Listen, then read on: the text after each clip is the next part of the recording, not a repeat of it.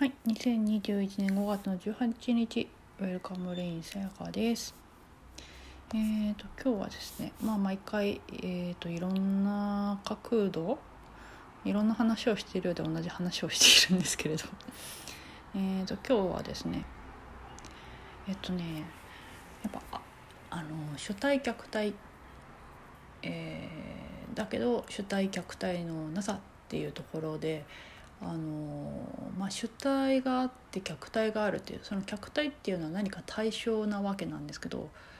えーと、私がいてその客体対象があるっていう時ってやっぱ飽きが来る飽きちゃうってことが起きるなっていうような話かなと思います。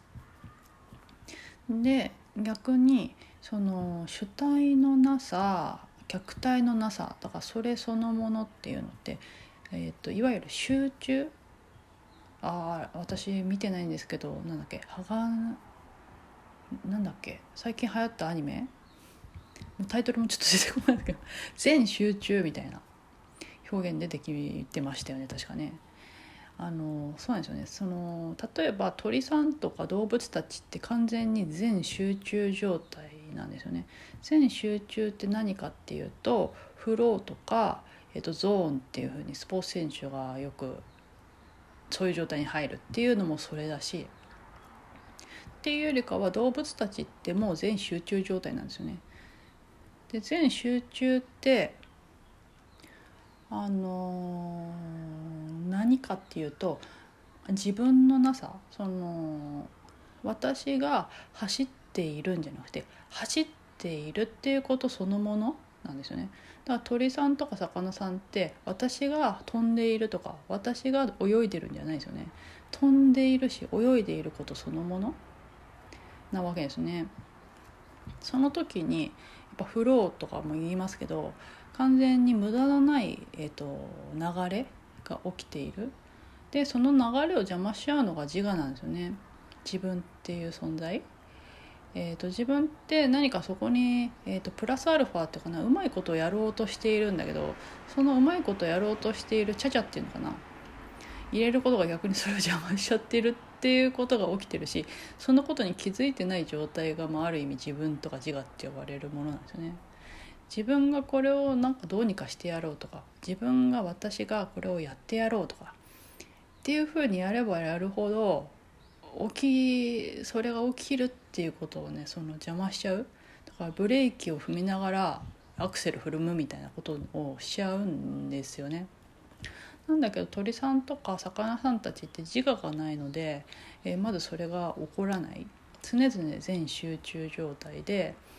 えー、とあと子供たちも全集中状態で遊びますよね。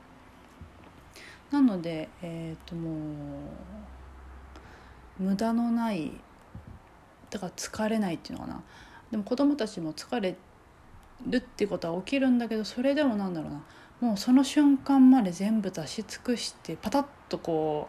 う寝たりしますよね。なんか公園から帰ってくる子供たちって自転車の後ろでもうなんかもう意識完全に失って寝てるみたいな姿よく見るんですけどああいう状態が起きる。もうその瞬間まで全部出し切るというか全力でだから全集中なんですよね。フローとかゾーン状態でいてでパタッてもうそれのスイッチがオフになると寝るみたいなことが起きるっていうそれなわけですね。っていうのはその飽きるが来ないんですよね。あの飽きないで私が何かをやっている時っていうのは必ずその秋っていうのが来るんですけどそれとなんか面白い例えだなって思ったのが例えば誰かを愛するってことですね例えば私が何かを愛するっていう状態であれば多分、えーと、そこには秋が来るっていうか終わりが来ると思うんですよね。なんでかっていうと私とその対象は別々だからっていう。で本来その愛するとか愛っていうのってその非分離のことを言っているんですよね。えっと、私と私っていう主体と、えっと、その対象っていう客体が分かれてないっていうことが、えっと、実本当に言われてる愛なんですね。だからそのもちろん何か私はこの人を愛しているっていうことももちろんそこには、えーと、愛っていうものが起きていると思うしまあそれ何とも言い難いんですけどなんだろう無償の愛とか見返りを求めないとか、えーと、条件付きでないとかっていうのって多分、えーと、そこの、えー、と非分離っていうかね私が何かを愛してるじゃなくて愛することそのものである時に、えっと、条件もないし見返りも求めてないしっていうことが起きてる。なんでかっていうともう愛するっていうことそのもので満たされているからそれ以上何かを求めるこう必要がないんですよね。なんだけど私は何かを愛するっていうふうに分離している時はやはりなんかこうなんつうのかなそれではこう満たされない分離感がやっぱどうしてもあるので主体客体っていう分離感があるのでえっと愛しているんだけどなんでこうしてくんないのかなとかなんでこれはこうじゃないのかなみたいなことが起きがち。だからそれってもうまあ、えー、言ってしまえば愛ではないんですよね。愛するではない。どちらかというとまあなんて証言してるから何でしょうね。それって何なのかちょっとよくわからないけど。うん、それって愛愛でもないし愛するでもないですね。だから本当にこう何かを愛するっていうかは愛そのものである瞬間である体験ができているっていうのはもう本当にそれだけで幸せみたいなことが起きていると思うんですよね。うん、だからいろんな趣味の持ち方ありますけどてっちゃんとかね鉄道ファンの人とかオタクの人、えっと、本当にそこになんだろうなずっと飽きずにやってられたり見ていたり夢中になれるものがあるっていうその瞬間ってそれと自分はバラバラじゃなくてそれそのものなんですよね。そういう時にはそれは完全に愛ですよね。だから飽きが来ない見返りとか条件とかなしにただそれを純粋にしているっていうだけで本当に満たされちゃうっていうそれが愛だしあとフローとかゾーンだし全集中っていうような話かなっていうね。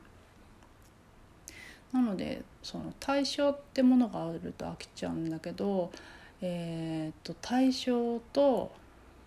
うん、主体と客体がない私と対象がないっていうその没頭状態のものっていうのは結構長く続けられるし飽きが来ないしあとやってて疲れない